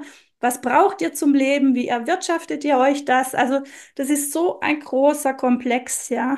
Und da Ja. einfach, ja, sich Gedanken machen und uns so, so, so gut es geht vorbereitet, da auch reinzugehen und dann auch immer in der Kommunikation zu bleiben. Also wie gesagt, eben auch ich bin mit meinem Mann da noch nicht fertig und ich, wahrscheinlich werden wir es niemals sein, weil auch das Leben sich ja ständig verändert. Eben, eben. Man ständig wieder Anpassungen machen muss, aber einfach, dass beide ja, sich, sich wohlfühlen in dem, in der Konstellation, mhm. dass es allen gut geht damit. Ganz spannend, mir kommt gerade so dieser Gedanke, dass echte Gleichberechtigung in der Partnerschaft eigentlich heißt, wir sprechen gleichberechtigt auf Augenhöhe miteinander und gestalten bewusst unser Elternsein. So, oder? Ich glaube, dann ist irgendwie alles möglich und man kann in solche Fallen tappen, ne, wie du es gemacht hast, wie ich es gemacht habe, irgendwie so. Aber es ist ein bewusster Prozess, es wieder zu verändern. Und der, der Schlüssel zu dem allen ist letztendlich genau das, was du gerade gesagt hast, ne? Miteinander darüber reden, wie wollen wir es machen. Mhm. Und wirklich auch sich bewusst sein darüber, dass das, was war, das war ja auch irgendwo konstruiert. Also alles um uns herum ist ja irgendwie konstruiert durch irgendwas. Es ist entstanden. Wir haben es so gemacht. Und so wie wir es damals gemacht haben, können wir es aber auch heute anders machen. Nur weil mhm. es damals so war, heißt es nicht, dass es morgen so sein muss. Und nur weil mhm. der Nachbar es so macht, heißt es nicht, dass ich es so machen muss. Also wir haben Handlungsspielraum und wir können Dinge verändern und wir können uns, wir können uns ein bisschen schon die, die kleine Welt schaffen, wie wir sie haben wollen. Also jetzt nicht mhm. völlig naiv, ja, so Pipi Langstrumpf-mäßig, ich mache mir die Welt, wie sie mir gefällt, das meine ich damit nicht, aber wir sind selbst verantwortlich, wir sind selbst wirksam, wir haben Spielraum ähm, und den dürfen wir nutzen. Und wenn der Nachbar das blöd findet, dann findet er das halt blöd. Ja. Und ich glaube ganz ehrlich, also, ne, du hast gerade gesagt, nicht ganz so Pipi Langstrumpf, aber letztendlich geht es genau darum, ne, wirklich außerhalb aller Boxen irgendwie zu mhm. denken. Ne? Deswegen habe ich ja jetzt hier im Podcast auch noch den, das, ich sage mal, Spin-off irgendwie, äh, schleuse ich jetzt noch so mit ein, mal mit Familien zu reden, die wirklich komplett außerhalb des Systems inzwischen leben. Ne? Mhm. Ne? Irgendwie mit Kindern auf Weltreise sind oder ausgewandert sind oder so. Ne? Und das ist dann so das, wo, wo sich nochmal ganz neue Türen öffnen öffnen, wo du denkst, okay, ne, wie Pippi Langstrumpf-mäßig darf es denn irgendwie sein?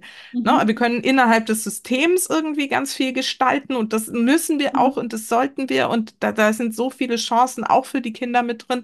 Und vielleicht ist es aber auch das noch mhm. verrückter zu denken, was ja. genau dann diese Möglichkeiten auch schafft äh, auf dem, auf der Systemebene sozusagen dann. Ne? Absolut. Wie siehst du das? Hast du da schon irgendwie Erfahrungen mit? Ja, also ich finde auch da, also ich meine, jetzt gerade das Thema, also für, für, mich ist zum Beispiel, wenn du jetzt so auch Aussteiger, das Schulsystem ist ja so ein Punkt, oder womit ja viele auch hadern und sagen, oh, das, da habe ich ganz arge Bauchschmerzen, mein Kind in dieses System zu geben. Und da lässt uns unser Staat ja aber wenig Spielraum. Ja. Also es ist ja sehr stark vorgegeben, wie wir unsere Kinder hier beschulen und welche Möglichkeiten wir haben. Und ich gerade auch da ist jetzt viel entstanden mit freien Schulen, Homeschooling und ähm, da fängt es ja, finde ich, so langsam an zu bröckeln. Und ich meine, manche, die packen einfach ihre Kinder und gehen ins Ausland und machen, suchen sich das System, das für sie passt. Genau. Und das finde ich, das finde ich total gut und ich finde das ja auch bereichernd zu schauen, wie geht es denn noch? Ja. Also das, dieses, und, und eben auch da darf man ja auch mal einen Fehler machen.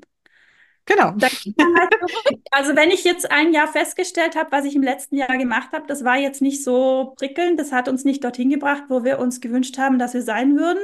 Ja, meine Güte, dann gehe ich halt zurück. Also das finde ich auch dieses Fe diese Fehlerkultur, das ist uns mhm. auch so oh, schwer ja. abhanden gekommen, ja, dass man immer ähm, eigentlich schon wissen muss, was man macht und dass es gut ist und dann überlegt man lieber nochmal, 38 Runden bevor und am Ende macht man es gar nicht. Ja. Also wo ich manchmal auch denke, probiert doch mal was aus. Mhm. Also dann geht doch das Jahr auf Weltreise oder beschult euer Kind mal anders oder wenn, es das, wenn, wenn, wenn das das ist, was ihr das Gefühl habt, was eurem System gut tut, dann brecht aus, so gut es euch halt möglich ist und die Möglichkeiten sind unterschiedlich. Es hat ja auch mit Privilegien zu tun dann. Also das muss man dann halt Ach, schon auch klar sehen. Das kann nicht jeder. Aber wenn man es kann und wenn man es möchte, dann probiert es doch aus. Und wenn es nicht mhm. klappt, dann kommt zurück. Also mhm. ja, wo ist das Problem? also ich bin ja, Sehr, sehr, sehr, sehr schöne äh, Ansprache, Katrin. Super, super cool. Genau da stehe ich auch gerade so ne, an dem Punkt zu überlegen. Ne? Jetzt habe ich mir hier schon was erschaffen, aber kann es noch cooler sein, irgendwie so. Und äh, wirklich, wirklich toll, dass, dass du das irgendwie auch so teilst und der scheint dich auch. Dann kommen wir jetzt mal zu dem Punkt irgendwie. Du coachst ja ja inzwischen auch Mütter und Eltern. Das heißt, du hilfst denen ja genau all diese Fragen wahrscheinlich zu klären, die du gerade hier so aufgeworfen hast, die wertvoll sind, betrachtet zu werden in der Kommunikation, in der Partnerschaft, um zu echter Gleichberechtigung und damit auch zur Vereinbarkeit irgendwie zu kommen. Erzähl doch mal so ein bisschen, wie kann man mit dir zusammenarbeiten? Also es gibt unterschiedliche Möglichkeiten. Ähm, klar, klassische eins zu eins Coaching ist natürlich immer ähm, angeboten, wobei ich schon auch merke, ähm, also es, es, es kommen viele in eins zu eins Coachings, aber viele, die sind ja tatsächlich auch noch so gefangen in ihrem Hamsterrad. Ja, also ich habe auch ein Gruppenprogramm, das nennt sich raus aus dem Mamsterrad. Ähm, was, also da versuche ich auch so, so ein bisschen niederschwelligere Einstiegsmöglichkeiten zu bieten für ähm, Mütter, die einfach so sich unkomfortabel fühlen mit ihrem Leben, aber jetzt auch noch nicht irgendwie die Hürde gehen wollen und zu sagen, ich gehe jetzt in ein 1 zu 1 Coaching. Also da habe ich zum Beispiel so ein Gruppenprogramm, eben raus aus dem Mamsterrad. Das sind dann so sechs Module.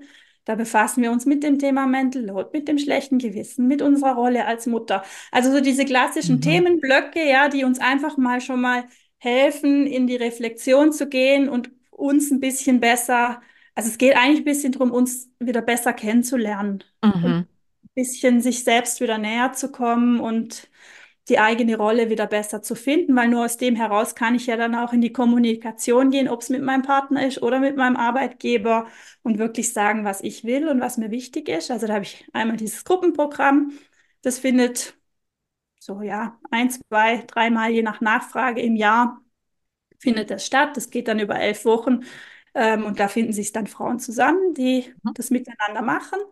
Ähm, ich habe zum Beispiel aber auch einen E-Mail-Kurs, ähm, wo es darum geht, das Thema Selbstliebe, Selbstfürsorge erstmal wieder so ein bisschen zu entdecken. Mhm. Also sich auch grundsätzlich erstmal wieder ähm, mit sich selbst zu befassen, sich selbst Räume zu öffnen, in denen man ja über sich nachdenkt, gut zu sich ist, ähm, Techniken dann aber auch lernt, eben wie, wie grenze ich mich ab oder ähm, ja, so verschiedene, verschiedene Punkte ähm, einfach nochmal reflektieren kann. Und das sind halt so ein bisschen niederschwelligere Einstiegsangebote ähm, mhm. für Frauen, die halt so dieses Unwohlsein haben, ja. Also es gibt ja auch das Buch Das Unwohlsein der modernen Mutter, ja. Ähm, oh ja. Ah. ja, hören, Realität. Es passt nicht für mich, ich fühle mich nicht so, ich weiß aber gar nicht genau, woran es liegt. Mhm, mh. Und ähm, dann aus dem heraus kommen wir dann relativ häufig in die 1 zu 1 Coachings hinein, mhm. weil man dann über den Weg dann auch so ein bisschen merkt, ja, wo, wo, wo hakt's, wo, ja. wo tue ich mich schwer, wo komme ich nicht so richtig weiter. Ja. Und da ist dann dieses ähm, 1 zu 1 Coaching natürlich eine sehr gute Möglichkeit, weil ich halt einfach Fragen stelle und ähm, neugierig bin und anrege, ähm, eben wie du jetzt gerade auch gesagt hast, mal auszubrechen, gedanklich auszubrechen und sich einfach mal zu überlegen, was wäre, wenn. Und solche ähm, Geschichten oder wo kommt was her, was hat das mit mir überhaupt zu tun, dieser Gedanke, ja, schiebe ich den weg, nehme ich den an, diese mhm. Entscheidungen. Mhm. Und äh, Super, das, ja. ist, das ist oft sehr, sehr hilfreich. Ja, ja, ja. Und ich meine, ich bin ja selber auch Coach, wobei ich es mhm. gerade irgendwie ein bisschen reduziere, weil ich so diesen großen Bogen gerne auch spannen mhm. möchte. Ähm, aber es ist so wichtig, dass, dass man da wirklich ne, auf dieser Ebene auch im Eins zu eins sich das irgendwie gönnt und sagt, ne, das ist was, was sich in jeder Hinsicht ins ganze Familiensystem und darüber hinaus eben auch noch, ne? Weil wenn wir jetzt anfangen, diese ganzen blöden alten Rollenmuster irgendwie zu hinterfragen und zu sagen, was geht noch im Leben, wirkt sich das halt nicht nur auf unser mhm. Familiensystem aus, sondern auf das, ne, unser Land sozusagen und letztendlich mhm. irgendwie dann, das ist, klingt jetzt immer so pathetisch, aber ich finde den Gedanken so toll. Ne, das ist eine Energie, die irgendwie wirklich mhm. letztendlich alle betrifft. Und das ja. ist wichtig, dass jeder Einzelne für sich losgeht. Nur so kann es sich verändern. Nur mhm. so. Ja, ne? total. Ja, genau. schön. Wir verlinken natürlich deine Webseite, wo man dann die Angebote findet, hier direkt in den Shownotes, in der, in der Podcast-Beschreibung. Wenn du jetzt das Gefühl hast, dass Katrin dich irgendwie so sympathisch, wie sie hier rüberkommt, irgendwie mal betreuen kann bei deiner Selbstfindung, dann schau da gerne mal direkt vorbei und schau mal, was sie da so alles anbietet. Sehr, Ja, sehr schön. Sehr. Du, das hat echt total Spaß gemacht und ich finde es so krass, deine Geschichte so eins zu eins zu hören, weil es ist wahrscheinlich wirklich, wie gesagt, ich habe es jetzt schon 30 Mal gesagt, glaube ich, aber es fasziniert mich immer wieder. Das, was halt wirklich so viele Mamas betrifft und zu wissen, es gibt da Wege raus und man kann es gestalten und in diese Selbstermächtigung wiederzukommen, das ist mit die wichtigste Botschaft, die wir gerade daraus senden können, weil es wird nach allem, wie sich es gerade darstellt, nicht einfacher werden aktuell. So. Mhm. Ja. Ja, und eben was ich halt auch, also ich weiß ich, haben wir im Vorgespräch ja auch schon gehabt, was ich halt ganz, ganz wichtig finde, ist halt auch, wir sind ja nicht nur wir, wir sind auch Vorbild. Genau. Als Mütter haben wir Kinder und ähm, wir leben denen mit allem, was wir tun, ja auch immer was vor. Und solange wir da in dieser Unzufriedenheit festhängen und einfach nur funktionieren, lernen das unsere Kinder von uns, dass sie das Ja. genauso tun. Und das war für mich ein großer Antreiber, als ich das erkannt habe, zu sagen, nein, ich will jeden Tag meinen Kindern die Mutter sein, die ihnen Ja. zeigt, wie es geht, ja, Ja. die ihnen die Kompetenzen gibt, ähm, das selbst besser zu machen. Und ähm, das Ja. finde ich ganz, ganz wichtig. Und vor allen Dingen auch diesen Prozess vorzuleben, ne? Mhm. Weil die werden wieder andere Herausforderungen haben und andere Muster und Glaubenssätze und so. Aber es geht ja darum, den Weg auch zu beschreiten und das den Kindern vorzuleben, dass man diesen Weg gehen kann. Und da sind wir uns ja so total einig. Du, ich habe am Schluss immer zwei Fragen, die ich allen meinen Gästen stelle und die darfst du jetzt auch noch beantworten. Und die erste davon äh, lautet, für welche drei Dinge in deinem Leben bist du denn am dankbarsten? Also ich kannte die Frage ja schon und habe mir auch schon ein bisschen Gedanken gemacht. Und ich habe festgestellt, dankbar bin ich ja eigentlich für die Dinge, wo ich das Gefühl habe, für die ich am wenigsten kann. Also Mhm. ähm, ja, wo, wo auch das, der, der Faktor Glück natürlich so ein bisschen reinspielt. Dann ist, also da empfinde ich dann immer besonders große Dankbarkeit. Mhm. Und da bin ich zunächst einmal wirklich sehr dankbar für meine Privilegien, Mhm. die ich habe.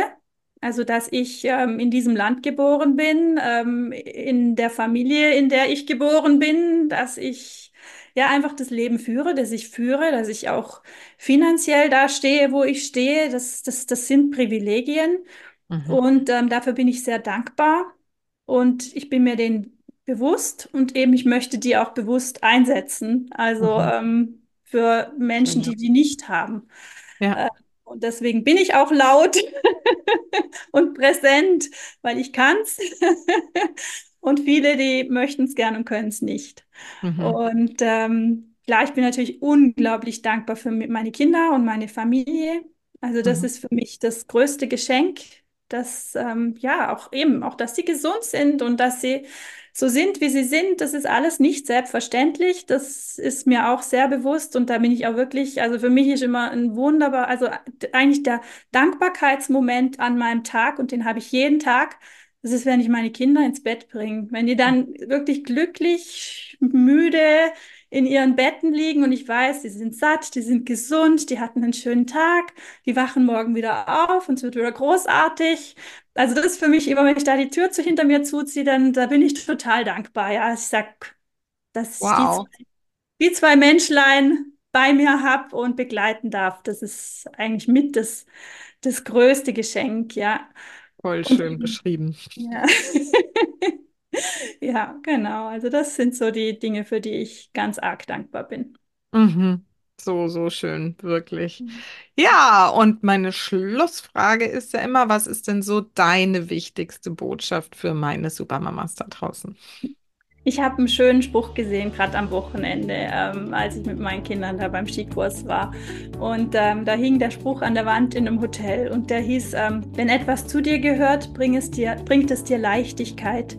Wenn dich etwas erschöpft, frage dich, ob es zu dir gehört. Und vor Mm. dem Spruch bin ich kleben geblieben und ich fand den so schön, weil da ist so viel drin. Also da ist dieses drin eben, fühl, fühl in dich rein, ja. Was bringt's dir überhaupt? Mhm. Bringt's dir Leichtigkeit? Erschöpft es dich? Also wirklich so dieses, ja, ich, ich bin bei mir, ich, ich, ich bin da, weil das finde ich ganz, ganz wichtig und das auch irgendwo diesen Check immer wieder zu haben, ja, wo bin ich, wie geht es mir, mhm. ähm, wo stehe ich gerade, ganz wichtig. Ähm, eben auch die Kompetenz zu haben, sich auch selber zu schützen mhm. Vor Dingen, ja, die man nicht so mag oder, oder sich auch Dinge zu holen, die man braucht. Also mhm. diese ja, ja, selbstwirksame, selbstverantwortliche. Ähm, das schwingt da alles mit in diesem Einspruch und den finde ich super schön. Der ist wirklich toll. schwingt auch gerade bei mir total mit. ja. Das hat wirklich, habe ich gerade, glaube ich, schon gesagt, viel Spaß gemacht. Ja, mir auch. Toll, dass du das so offen mit uns geteilt hast und damit sicher vielen Mamas da jetzt, die es hören, auch irgendwie so das Gefühl gibst, okay, ich bin damit nicht alleine. Es ist irgendwie ein allgemeines Thema und ich habe aber Möglichkeiten, ähm, damit umzugehen und es anders zu machen. Also vielen, vielen Dank dafür und ich wünsche euch, dass ihr den Weg weitergeht, dass ihr weiterhin gute Lösungen für die Familie und die Gleichberechtigung äh, findet und dass du deine Karriere in dem Bereich jetzt dann richtig voranbringen kannst. Familienkompatibel. Ja. Dankeschön. Alles Gute für dich und bis bald. Wünsche ich dir auch. Vielen Dank, hat Spaß gemacht. Schön. Bis dann. Tschüss. Dann, ciao.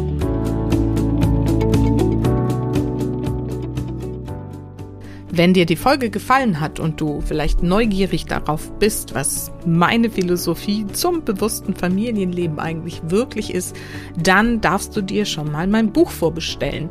Es heißt Das Geheimnis bewusster Mütter und erscheint am 17. April im Goldmann Verlag. Du kannst es jetzt schon überall vorbestellen, bei Amazon auf die Warteliste setzen und dann wird es dir druckfrisch Mitte April geliefert. In diesem Buch erfährst du alles darüber, wie du dir dein Familienleben endlich wirklich friedlich, harmonisch, voller Liebe und Glück gestalten und erschaffen kannst. Und am Ende nicht nur dieser Podcast-Folge, sondern auch in dem Buch stehen wie immer die Worte und vergiss nicht, Familie ist, was du daraus machst. Alles Liebe, bis ganz bald, deine Susanne.